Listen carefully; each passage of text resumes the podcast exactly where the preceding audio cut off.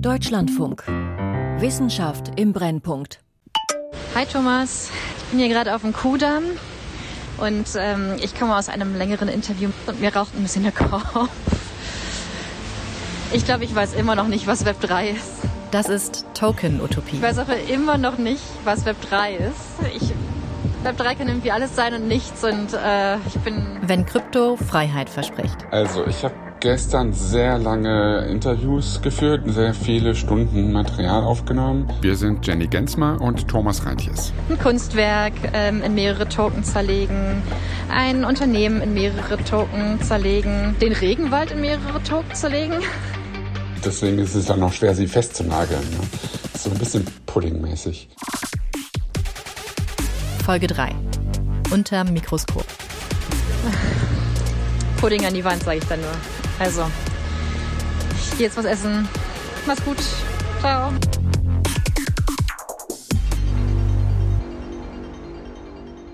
Web 3 ist ein Schlagwort, das ein ganzes Bündel ambitionierter Zukunftsvisionen unter sich vereint. Es ist ein Slogan, der signalisieren soll, hier verändert sich was. Tokenisierung von Eigentum, das ist der nächste große Evolutionsschritt im Web. Und er hat Auswirkungen auf unsere ganze Gesellschaft. Es braucht eine verteilte Datenstruktur. Das sind Ermächtigungen, die sind demokratiefördernd, die geben Zugang zu Lebensbereichen, die ursprünglich nur einigen großen, sehr reichen, sehr mächtigen Unternehmen zur Verfügung stehen. Wenn du die Gesellschaft neu denken willst, dann kannst du das nicht auf Basis von einer Struktur, die veraltet ist. Wenn man äh, Internetcomputer-Tokens äh, besitzt, dann kann man mit abstimmen, wie sich der Internetcomputer entwickeln kann. Diese Web3-Geschichte ist für uns ein Mittel, um diese Autonomie zu verbessern. Ja, wir wollen diese Technologie einsetzen, um diesen Eigenversorgungsgrad zum Beispiel zu erhöhen. Digitales Eigentum und verteilter Besitz. Das soll die Grundlage sein für mehr Mitbestimmung. Das will Bürgermeister Pichler aus Folge 1 nutzen, um seine Dorfgemeinschaft zusammenzuschweißen. Das wollen die Entwicklerinnen des Internetcomputers aus Folge 2 nutzen, damit die Communities aktiv mitmachen beim Management ihrer Internetdienste. Macht in die Hände von Tokenbesitzenden zu legen, das ist eine grundlegende Mechanik hinter vielen Web3-Konzepten. Eine, die meist diejenigen begünstigt, die mehr Geld, mehr Token besitzen. Geht das auch anders? Mehr Beteiligung, Transparenz und Machtumverteilung ohne Tokenhandel an Kryptobörsen? Ich habe mir ein Projekt angesehen, das die Krebsforschung umkrempeln will. Tokenisierte Tumorzellen. Diese Idee hat mir nochmal einen ganz anderen Blick auf die Technologie eröffnet. Ich bin in Baltimore an der US-Atlantikküste direkt am Innenhafen im Stadtzentrum ein großes, luxuriöses Hotel. Hier findet gerade eine Bioethik-Konferenz statt.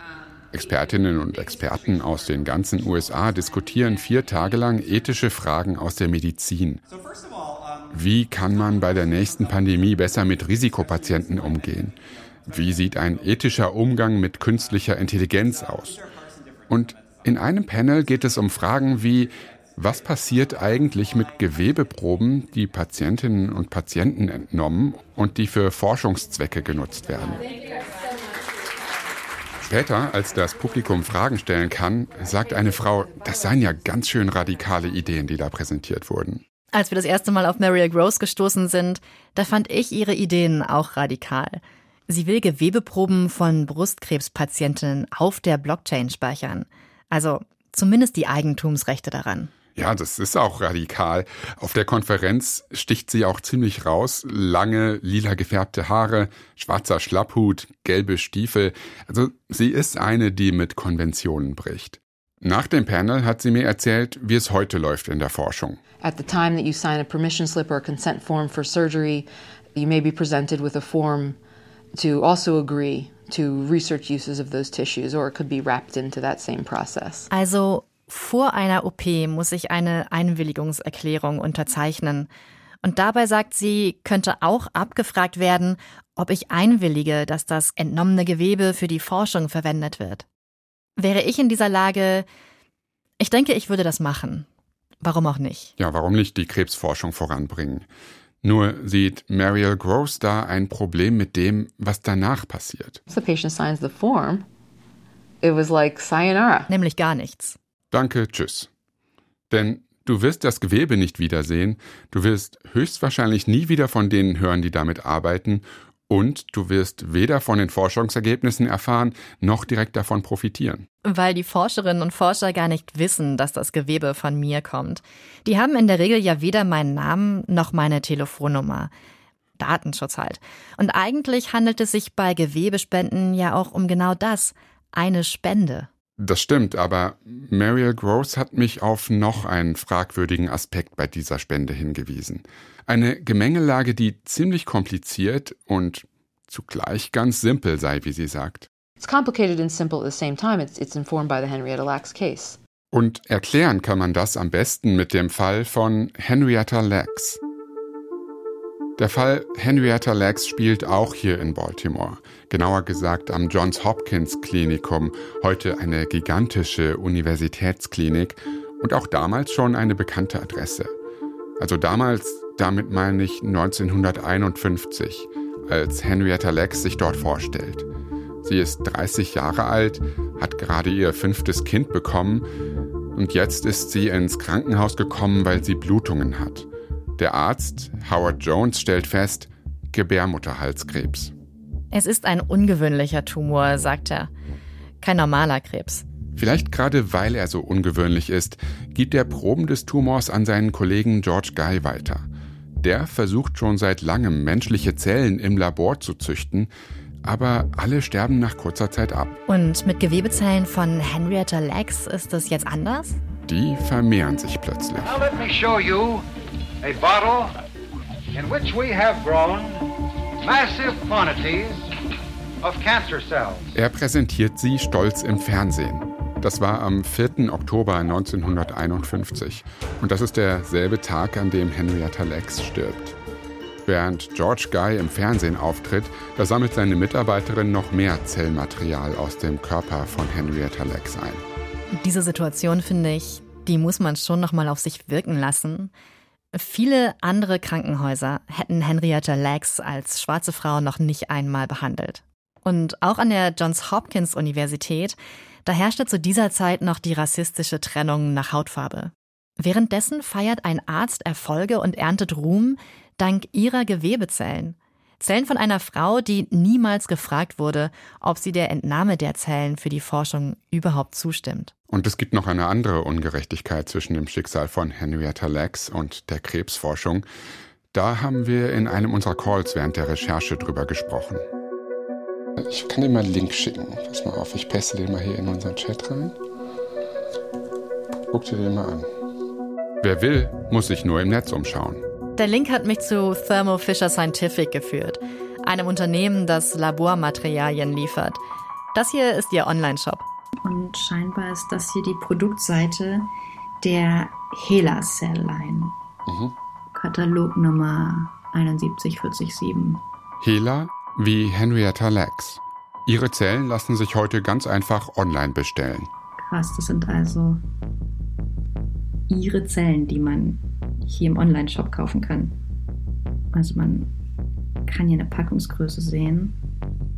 10 ähm, Millionen Zellen äh, sind in einem Milliliter und die kriegt man für 2475 Euro. Kann ich jetzt eingeben, Menge. HeLa-Zellen gibt es wahrscheinlich in so ziemlich jedem Biolabor. Die sind immer noch wichtig, um beispielsweise neue Wirkstoffe an menschlichen Zellen zu testen. Corona-Impfstoffe wurden damit entwickelt. Und die erste Massenproduktion von HeLa-Zellen startete schon anderthalb Jahre nach dem Tod von Henrietta Lacks, um den ersten Impfstoff gegen Kinderlähmung zu testen. Das war ein großer Durchbruch. Dazwischen liegen unzählige Entwicklungen, die ohne Hehler so nicht möglich gewesen wären. Die Hehlerzellen haben die Medizin also unheimlich bereichert. Es ist eine Erfolgsgeschichte. Aber wem wir diesen Erfolg zu verdanken haben, wusste lange fast niemand, noch nicht einmal in der Familie von Henrietta Lacks. Und das ist die andere, wichtigere Dimension der Geschichte. Henrietta Lacks Enkel David Lacks und ihre Enkelin Jerry Lex Y haben mir schon vor ein paar Jahren davon erzählt. Die Familie von Henrietta Lacks ist jahrzehntelang ahnungslos, dass ihre Zellen in Labors auf der ganzen Welt weiterleben, bis eines Abends Henrietta's children really found out is when our aunt Unsere Tante, die Frau von Henriettas ältestem Sohn, war bei einer Freundin zum Essen eingeladen. Als sie sich den anderen Gästen am Tisch vorstellte, sagte einer, er kenne den Nachnamen Lax. Dann erklärte er, dass er mit sogenannten HeLa-Zellen arbeite, die von einer jungen Frau namens Henrietta Lacks stammten. Meine Tante meinte, die ist doch schon seit wie vielen Jahren? 30, also 1970. 20 Jahre? Seit mehr als 20 Jahren tot. Und sie war total geschockt, dass Zellen von ihr weiterleben. Das Problem ist nicht nur, dass die Familie so lange im Dunkeln gelassen wurde und auch nicht nur auf welche Weise sie dann von den Hehlerzellen erfährt, sondern das größte Problem kommt eigentlich danach. Denn als Henrietta Lecks Tochter Deborah mehr erfahren will, blockt die Wissenschaft ab. Sie kommt nicht weit. Once she tried to find out, she was stonewall, roadblock, wouldn't, you know, it was un, she was unable to learn any, not too much about it. Erst als die Journalistin Rebecca Skloot anfängt, für ein Buch über Henrietta Lacks zu recherchieren, kommt allmählich Licht ins Dunkel fast 60 Jahre nach dem Tod von Henrietta Lacks. Als die beiden all diese Informationen ausgegraben hatten, dass ihre Zellen auf der ganzen Welt für so ziemlich alles genutzt werden in der Forschung, das war einfach nur wow. Für mich als Bioethikerin, die am John Hopkins zur Gynäkologin ausgebildet wird, hing dieser Fall über allem. Und er ist immer noch ungelöst. Trotz Einverständniserklärungen gibt es immer noch keine nennenswerte Transparenz, Mitsprache, Respekt und Beteiligung an kommerziellen Forschungserfolgen. Und das ist jetzt der Punkt, an dem die Blockchain ins Spiel kommt. Ja, Mariel Gross hat ein Start-up gegründet. Zuerst hieß es Henny, das ist der Spitzname von Henrietta Lex in ihrer Familie. Inzwischen ist es umbenannt in DBI, Decentralized Biobank, also eine dezentrale Gewebebank. Und damit will sie die Intransparenz beseitigen. Also du sollst sehen können, was mit deiner Spende eigentlich passiert. Ende 2022 hat sie einen ersten Pilotversuch mit Brustkrebspatientinnen gestartet. Die App BioWallet sollte für die Patientinnen nachvollziehbar machen, welche Wege ihre Gewebespenden nehmen. Oh, Sie konnten genau sehen, oh, am 7. Januar 1996 wurde die Probe entnommen und am 12. Februar 2006 wurde sie zu diesem und jenem Forschungslabor für diese Studie geschickt. Also tatsächlich Gewebetracking. Ihre Idee ist, die physischen Gewebeproben mit einem digitalen Token zu verknüpfen. Ja, bei dieser BioWallet-App, da mussten die Leute sich mit einem Token authentifizieren. Also, um genau zu sein, mit einem NFT, der auf der Ethereum-Blockchain erzeugt wurde. Also die Leute konnten dann sagen, das bin ich, ich besitze diesen NFT und deshalb bekomme ich Zugriff auf diese Daten. Aber Mariel Gross geht es jetzt auch nicht nur darum, dass die Patientinnen die Gewebespenden tracken können. Sie denkt die Transparenz auch andersrum. Stell dir vor, viele der Krebspatientinnen werden in derselben Stadt behandelt.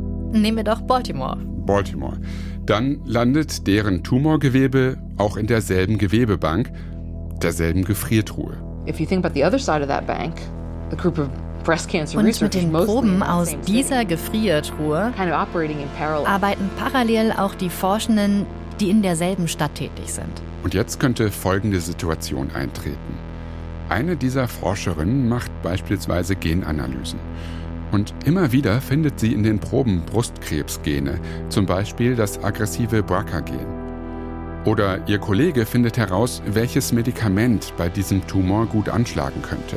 every scientist who's using human samples could be learning something to inform potentially the care of that very person who's might be in the hospital across the street from where their research lab is and have no way to communicate it. Die Ergebnisse aus der Forschung wären super relevant für die Patientinnen. Aber die Forscherin, die vielleicht gerade auf der anderen Straßenseite sitzt, die kann ihnen die Ergebnisse gar nicht geben. Weil die Proben anonym sind, ohne Namen, ohne Telefonnummer, weil es den Datenschutz gibt. And so we kind of focused on that idea of this privacy preserving social network where people could if they had a token then they got into the room, the digital room, and, or the seat at the table. Also Mariel Gross will mit ihrer BioWallet-App so eine Art soziales Netzwerk bauen, wo nur reinkommt, wer einen Token hat. Darin könnten dann Forschende und Patientinnen miteinander kommunizieren, aber die Patientinnen würden anonym bleiben. Wenn ich versuche, da mitzugehen, dann könnte in diesem Smart Contract also stehen, teile diese Forschungsergebnisse mit allen, die Token XY oder Z haben. Also im Prinzip ist es wie bei den DAOs, den dezentralen autonomen Organisationen, die wir in der letzten Folge kennengelernt haben. Wer einen entsprechenden Token hat, bekommt gewisse Rechte und kann so direkt profitieren von den Forschungsergebnissen, die mit den eigenen Gewebeproben erzielt wurden. Und dazu zählt eben auch finanzieller Profit. Dann ist die Frage, sollte das so sein, dass jemand wie Henrietta Lacks in Zukunft auch finanziell von ihren Zellen profitieren kann? You have an individual who is the sole source. Ein Individuum kann der alleinige Ursprung eines Produkts sein. Mit Biochemie und der Arbeit anderer Leute wird daraus ein Produkt, das vervielfältigt und über Jahre hinweg in vielen Forschungsprojekten genutzt werden kann. Also was sie meint ist, eigentlich entsteht hier Eigentum und das hat einen Gegenwert. Richtig. Und die Technologie, ja, die funktioniert dann ganz ähnlich wie bei den Affenbildchen oder bei anderen Kunst-NFTs. Da ist ja auch in einem Smart Contract festgelegt, jedes Mal, wenn dieses Bild, wenn der NFT verkauft wird, dann fließt ein bestimmter Anteil an die Künstlerin oder den Künstler zurück. Und das Startup DeBuy, das will jetzt, dass jedes Mal, wenn meine Zellen irgendwo genutzt werden, wo Geld im Spiel ist, ich etwas davon abbekomme. Und dass dann automatisch ein paar Kryptocoins in meiner Wallet landen. So könnte es laufen. Vielleicht wird die Spenderin sogar auch schon bei der Abgabe der Gewebespende dafür bezahlt. Aber bis das soweit ist, muss noch einiges passieren. Vor allem müssten Forscherinnen und Forscher und auch die Pharmaindustrie Vorteile in dieser Transparenz sehen, weil die ja alle mitmachen müssen. Mariel Gross hat einige Ideen, wie sie auch diesen Gruppen ihre Vorstellungen schmackhaft machen kann aber sie hat bei dem Versuch auch schon ganz klare Absagen kassiert. Es wäre schon ein gewaltiger Umbruch. Radikal, könnte man sagen, oder wie man in der Startup-Szene sagt, disruptiv. Lass uns nochmal zurückgehen zu den Spenden. Also, dass ich als Spenderin dafür bezahlt werden soll, das ist medizinethisch ja schon ein Problem. Immerhin sind Organspenden aus guten Gründen unbezahlt. In vielen Fällen auch schon Blutspenden. Man will ja eben nicht, dass Menschen anfangen, ihre Organe zu verkaufen. Ja, oder eine Gewebespende dann wie einen Lottoschein betrachten. Klar, als Bioethikerin hat Mariel Gross diese Punkte ganz genau auf dem Schirm. Aber diesen ethischen Überlegungen steht eben die Geschichte von Henrietta Lex gegenüber. Deren Enkelin hat mir erzählt, wie es der Familie nach dem Tod ihrer Großmutter ging. Our dad always said that, you know, he always wondered either I'm going to get my medication that I really need. I have to figure out which one I'm going to get. Sie hatten nicht genug Geld für Medikamente und Lebensmittel. Was war das? Fast zweieinhalbtausend Euro kostet ein Milliliter Helazellen? Ja, das war der Preis aus dem Shop von Thermo Fisher Scientific.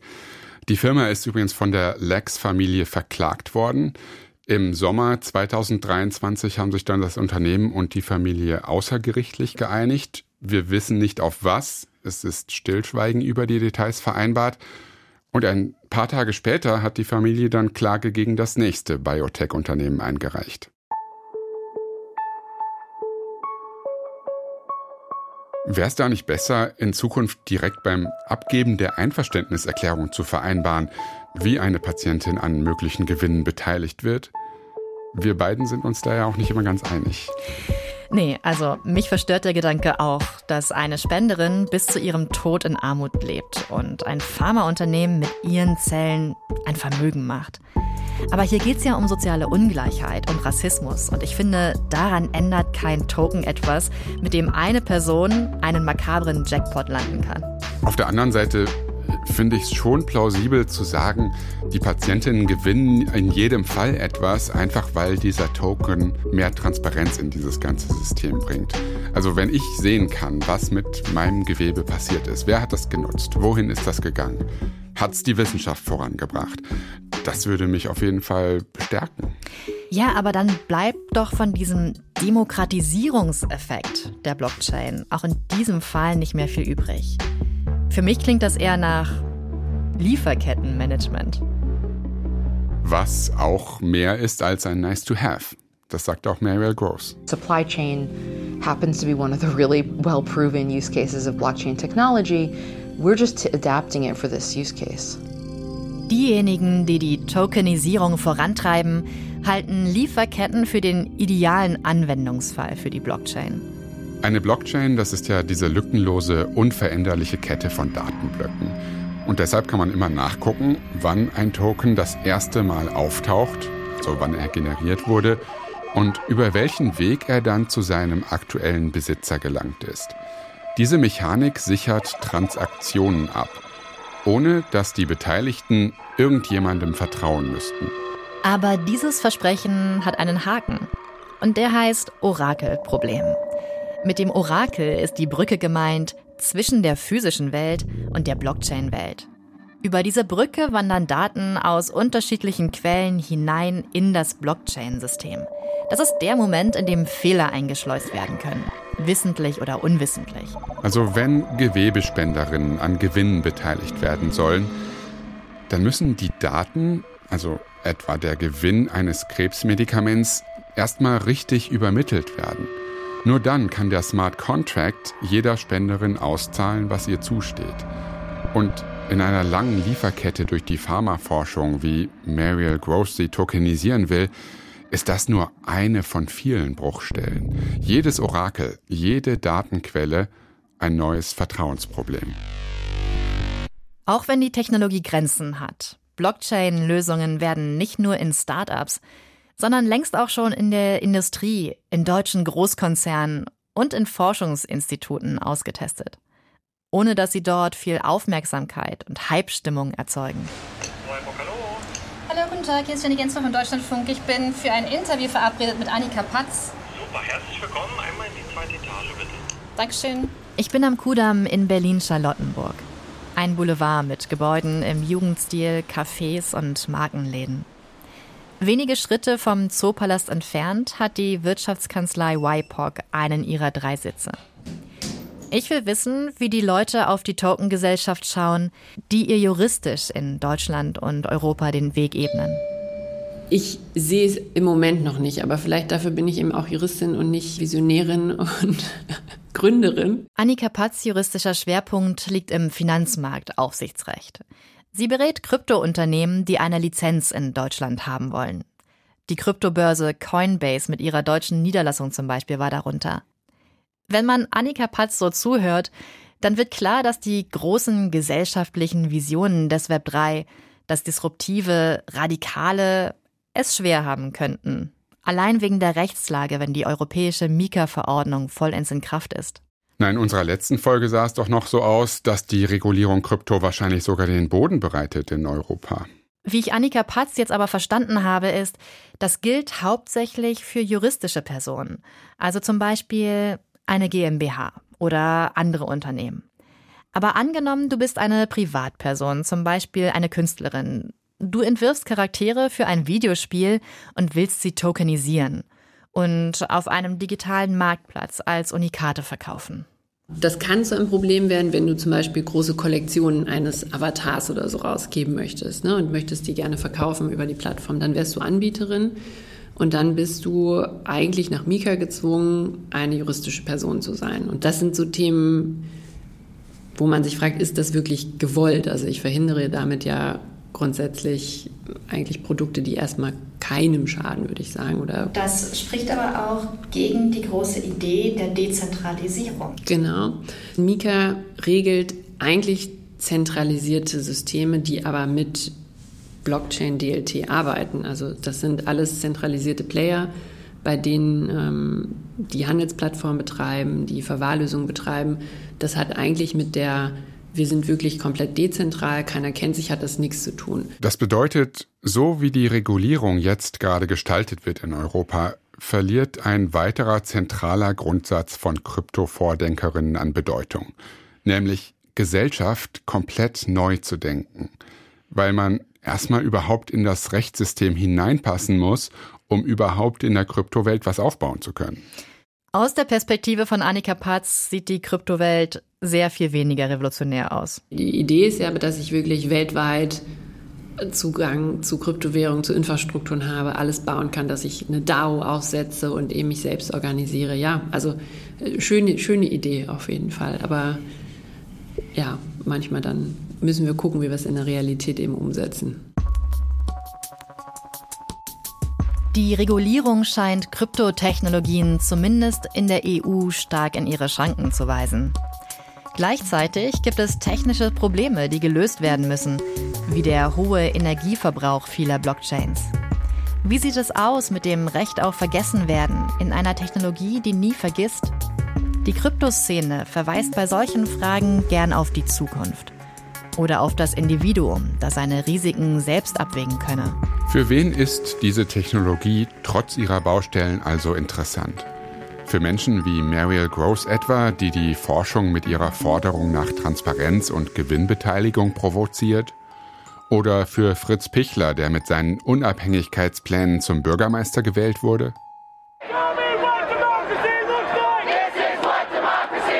Die Blockchain-Technologie wurde mit einem politischen Anspruch entwickelt.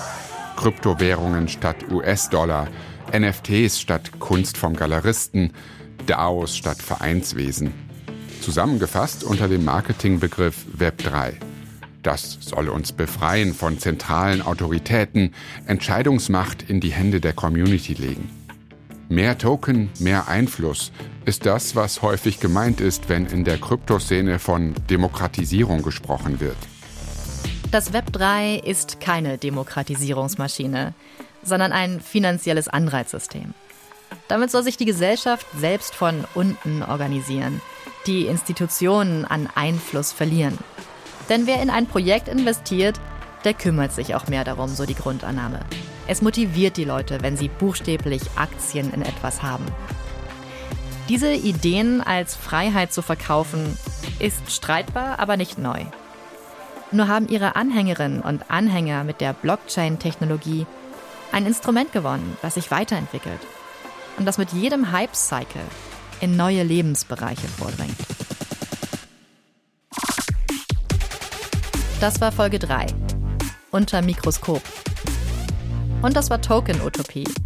Wenn Krypto Freiheit verspricht. Eine Doku-Serie von mir, Jenny Gensmer. Und Thomas Reintjes. Außerdem sprachen Stambile Menk und Petra Hartung. Alle Folgen gibt's im Podcast Wissenschaft im Brennpunkt in der DLF Audiothek. Produktion und Sounddesign kommen von Martina Weber. Unsere Redakteurin ist Christiane Knoll. Vielen Dank an die Otto Brenner Stiftung für das Recherchestipendium. Deutschlandfunk 2024.